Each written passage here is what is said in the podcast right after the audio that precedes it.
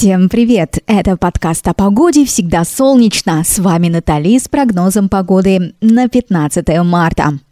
Понедельник – день не тяжелый, главное – правильный настрой. Так, настраиваемся на позитивный лад, а прямо сейчас расскажу, что обещают нам синоптики.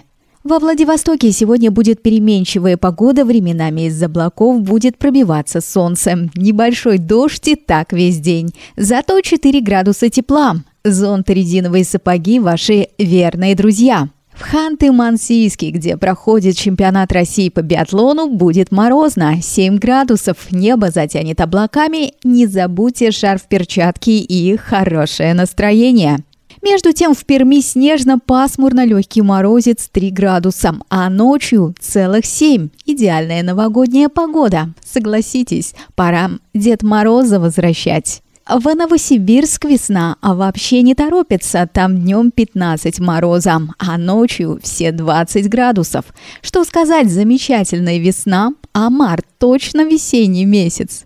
А вот в Казани намек на весну все-таки есть. Там будет плюс один днем, а ночью опять минус. Согласитесь, если бы погода не менялась, тем для разговоров было бы меньше.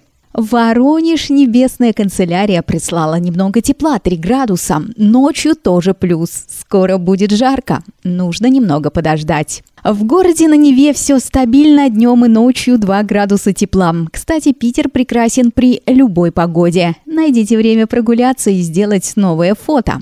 В Москве увидеть солнце не удастся в другой раз, друзья. Зато погода с плюсом 2 градуса днем и ночью также. Ждем температурного прибавления. Друзья, на этом все. И помните, любая погода хороша, если рядом человек хороший, любимая музыка и чашка кофе. Не забываем про положительные эмоции. Это был подкаст о погоде. Всегда солнечно. Пока-пока.